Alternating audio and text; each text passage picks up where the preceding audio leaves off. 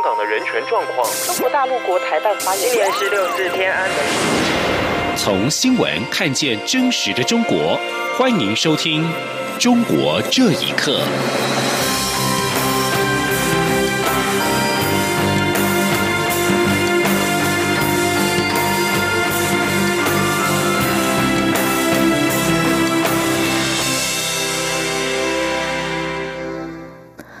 各位好，欢迎收听《中国这一刻》。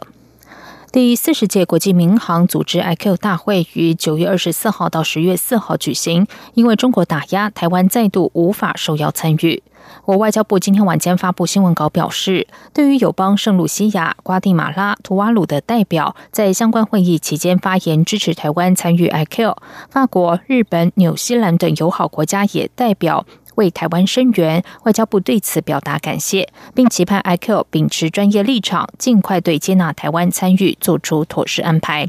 外交部指出，友邦圣露西亚一号在 IQ 大会发言，力挺台湾参与，但遭中国程序发言阻扰，指称台湾参与不具法律基础。外交部今天表示，对于中方的相关谬论，表达最严正的谴责及抗议。外交部重申，中华民国是主权独立国家，绝对有权依据 IQ 相关法规要求参与 IQ 的会议机制及活动。而且，台湾是国际民航社群活跃及负责任的一员，理应无碍参与 IQ，以及时完成取得有关飞航安全的重要资讯。香港反送中事件越演越烈，并且有一名示威者一号疑似遭到近距离开枪。对此，民进党副秘书长林非凡今天再度严厉谴责香港的暴力事件，并呼吁港府和北京停止动用不正当的武力。此外，民进党表示，中国国家主席习近平在国庆发表谈话中提及，坚持和平统一、一国两制的方针，保持香港、澳门长期繁荣稳定。不过，在当天下午却发生港警以实弹枪击民众，显示习近平的主张和行动并不一致，这无助于让国际社会相信他口中言必称的和平主张。国民党主席吴敦义今天在中常会中表示，习近平一号的谈话不多所谓“一国两制”的陈腔旧调。国民党的立场非常清楚，坚决反对台独，也坚决反对“一国两制”。对于习近平在十一的谈话，国民党不能接受。十月一号，在香港发生远景近距离枪击示威者事件，香港有数个民间团体今天共同举行记者会，强烈谴责警方执法过当。与会者表示，他们绝不会因此被击倒。守护孩子志工组织表示，事件过后反而激起更多市民支持学生，因为昨天的场景让港民想起天安门事件的残暴。他们并呼吁港警尽速为此事道歉。记者郑祥云、詹婉如在香港的采访报道。民间记者会、中学生反修例关注组与守护孩子志工组织等团体，二号在荃湾公立和传耀纪念中学外召开联合记者会，批评警方十月一号冲突中过度使用武力，包括在多区发射六发实弹，更在荃湾击中一名中五学生的左胸。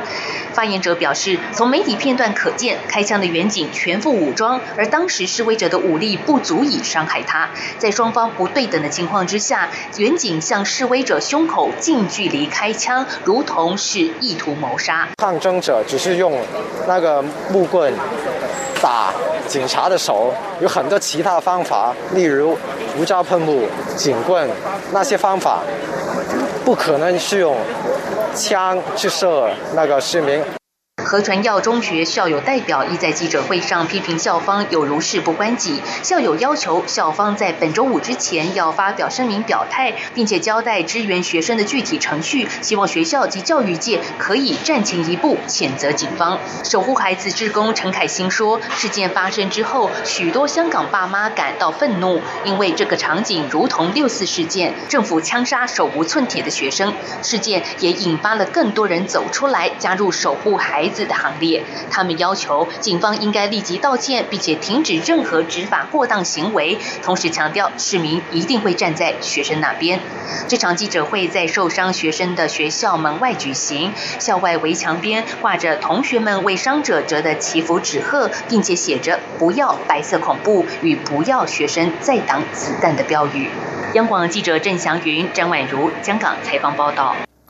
香港警方一号为了镇压和驱散多处发生的反送中集会示威，香港警方高层今天举行记者会，指出一号当天发射大约一千四百枚催泪弹、九百枚橡胶弹、一百九十枚布袋弹、两百两百三十枚海绵弹。此外，警方一号在四处冲突中动用了真枪实弹，总共发射六发子弹。记者会同时公布，一号总共拘捕两百六十九人，他们涉嫌非法集结、收藏攻击性武器。的，同时有三十名远警在冲突中受伤。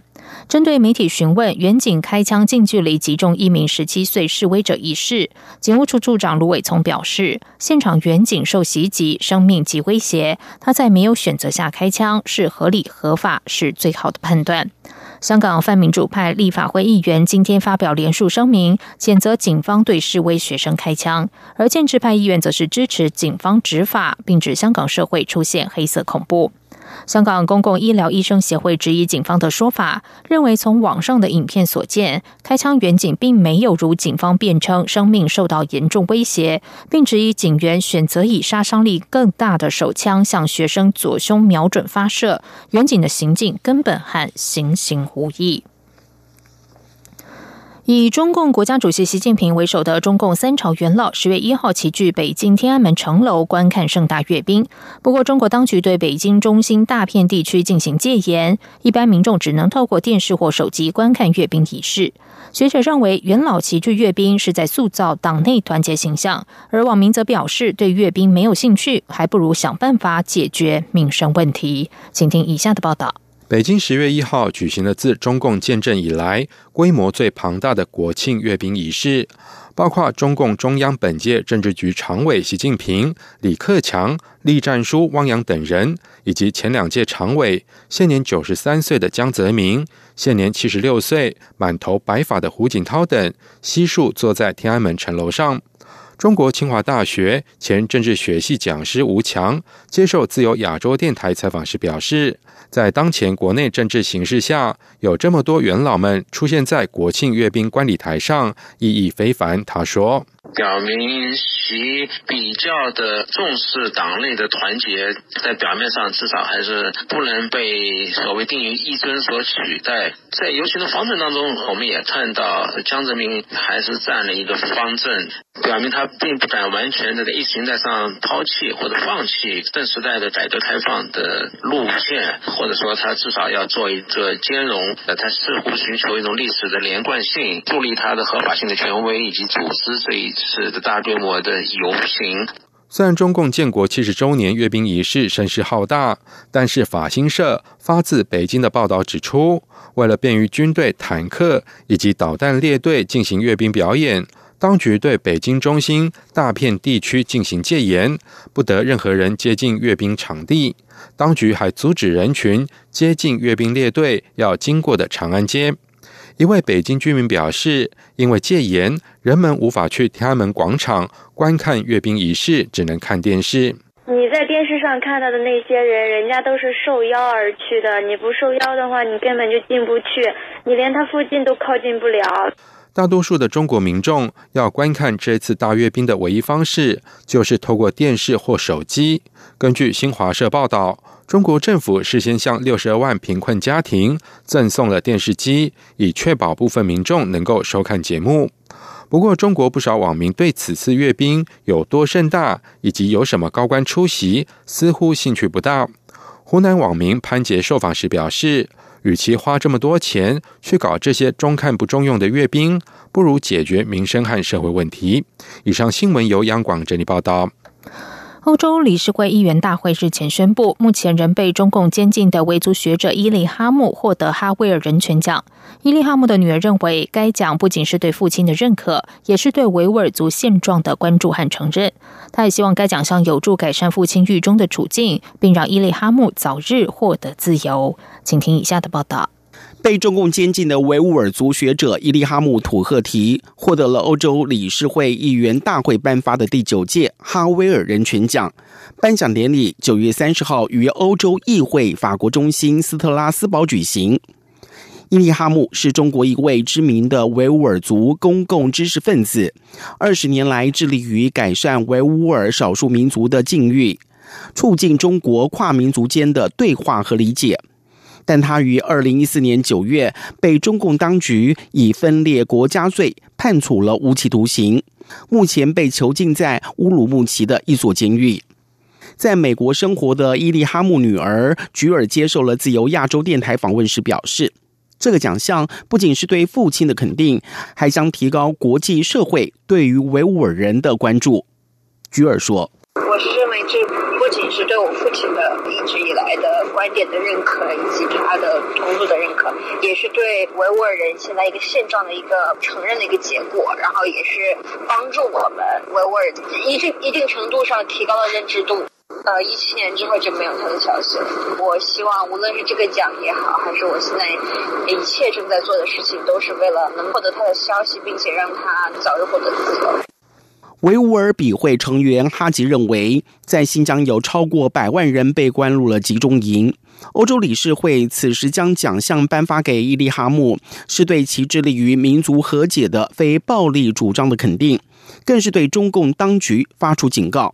哈吉说：“伊利哈木做这些人，他在国内一直揭发中共对维吾尔族的习近性镇压。”中共家伙一个还要胡说八道，我们是什么恐怖分子？我们用和平的方式抗争，我们不是什么恐怖分子。有了哈巴托的后账，对中共恐怖集团是个狠狠的打击。自二零一六年至今，伊利哈木已经先后获得了多项的人权奖项，今年初更获得了美国多名议员提名竞逐今年度的诺贝尔和平奖。央广新闻整理报道：广东劳工非政府组织 NGO 木棉社工创始人童菲菲五月无故被抓之后，该组织一号宣布结束运作。当地劳工界人士指出，从去年深圳家事劳工事件之后，中国官方以国家安全的名义镇压所有涉及劳工关怀的民间 NGO 组织，并且对负责人严酷打压。现在 NGO 已经没有生存空间了。请听以下的报道。广东木棉社会工作服务中心，也就是木棉社工，一号在官方微信公号发布了告别信，表示组织已经准备结束，公众号也不再更新。不过，在告别信当中没有披露在五月份被抓的创始人童飞飞的下落。而根据关注劳工运动的陈先生在接受吉尔州电台访问的时候表示。木棉社工创始人童飞飞以及北京的冷泉希望社区负责人李大军等人，都是属于二零一五年官方打击民间 NGO 行动下的幸存者。但是在深圳家事公允之后，官方担心这些常常接触工人的慈善机构，可能促使工人的觉醒成为不安定因素而进行打压。陈先生指出，木棉社工选择在十一国庆这天公布解散，也可以理解为是一种委婉的抗议。他说。你说是抗议也罢，怎么说呢？反正是觉得他们就是干不下去了吧，没法干了，那就主动关闭了算了呗。那应该是没人敢去做了吧？因为这个很微妙，你不知道哪根线是红线。你像这些人，他实质上替这政府做事儿的，缓解一些劳资矛盾啊什么的，但是做着做着，他都不知道哪一会儿他碰了哪根红线了。而曾为老公提供法律服务的魏先生则表示，NGO 的生存空间是越来越窄。在没空间了，几乎没空间了。关注那个乙肝歧视啊，艾滋歧视，然后呢，劳工歧视的那一个组织，他们三个人以颠覆国家政权罪把人给抓了。三个人有两个人在长沙抓的，一个在深圳抓的，现在抓了应该有七十二天。从去年深圳家事劳工事件之后，中国官方以国家安全的名义。迅速镇压了所有涉及劳工关怀的民间 NGO 组织。在今年五月，多家 NGO 的负责人，包括了童菲菲、梁自存、李大军、李长江被抓。在七月，关注劳工歧视的 NGO 负责人陈渊、工作人员刘永泽、吴有水被长沙国家安全局抓捕。央广新闻整理报道。《纽约时报》今天发出特稿，指出北京当局目前斗争的目标直指世界上最大地主之一——香港亿万富翁李嘉诚。中国媒体认为，香港最近三个多月来反送中动荡，主要是香港房价过高的结果。李嘉诚和其他香港房地产大亨应该为此负责。报道指出，在以往，商界大亨只要帮助共产党实现经济梦想就好。如今，商业成为一种控制的工具，忠诚度不够的商业领袖可能会深陷险境。以上，中国这一刻，谢谢收听。这里是中央广播。